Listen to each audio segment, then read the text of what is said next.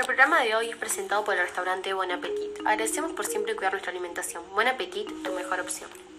Muy buenas tardes, oyentes y amigos. Como todas las tardes, nos encontramos junto a Tatiana para brindarles una tarde de diversión y conocimiento. Además, hoy contamos con la presencia de nuestra invitada de lujo, Juana Ponce, recién llegada de su viaje, que nos ayudará a responder las preguntas que ustedes mismos nos han enviado por el chat del programa. Comencemos entonces. En la tarde de hoy, 1 de agosto, nos acompaña Juana Ponce, quien se graduó en la Universidad de España y es una de las científicas más prestigiosas del mundo. Nuestra científica, Juana Ponce, hoy responderá a todas sus interrogantes acerca de la luz. Como saben, este es un fenómeno inevitable. No sabemos qué tan importante es en nuestra vida y cómo se emite desde los objetos iluminados y la fuente de luz. Para ello es que convocamos a Juana Ponce. Antes de que nuestra invitada comience su transmisión, queremos compartirles la importancia de Anchor en nuestro programa. Anchor es la aplicación que nos permite crear episodios de podcast y grabarlos desde cualquier dispositivo. Ahora sí, damos comienzo a nuestra transmisión, junto a nuestra científica Juana Ponce. Bienvenida, Juana. Buenas tardes para todos. Un gusto volver a compartir un programa con ustedes. Gracias por su invitación. El gusto es nuestro. Para comenzar, ¿te gustaría contarnos un poco sobre el comienzo en la ciencia? Por supuesto, desde niña siempre tuve curiosidad acerca de la ciencia, ya que mi padre fue científico. Uno de los temas más importantes para mí es la luz y todo lo que tiene que ver con ella.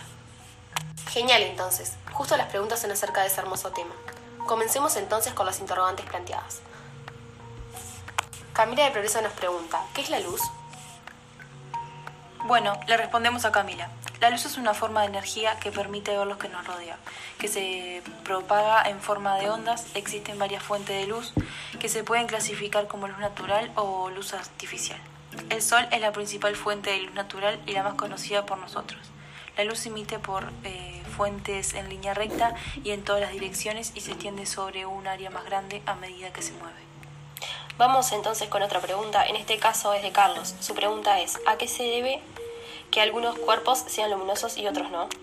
Para responder a la pregunta de Carlos, eh, debemos saber primero qué es un objeto luminiscente.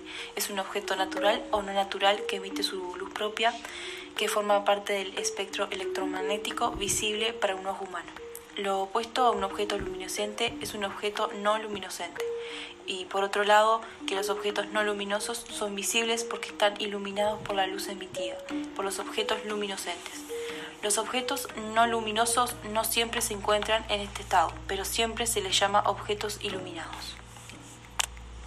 Para cerrar con esta entrevista, vamos con la última pregunta de Micaela. ¿Los humanos somos capaces de percibir la luz a simple vista?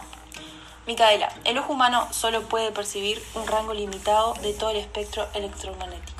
La luz que puede ver los humanos se encuentra en el rango de longitud de onda de 380 a 780 Nm, que va desde el violeta al azul, al verde, al amarillo y al rojo.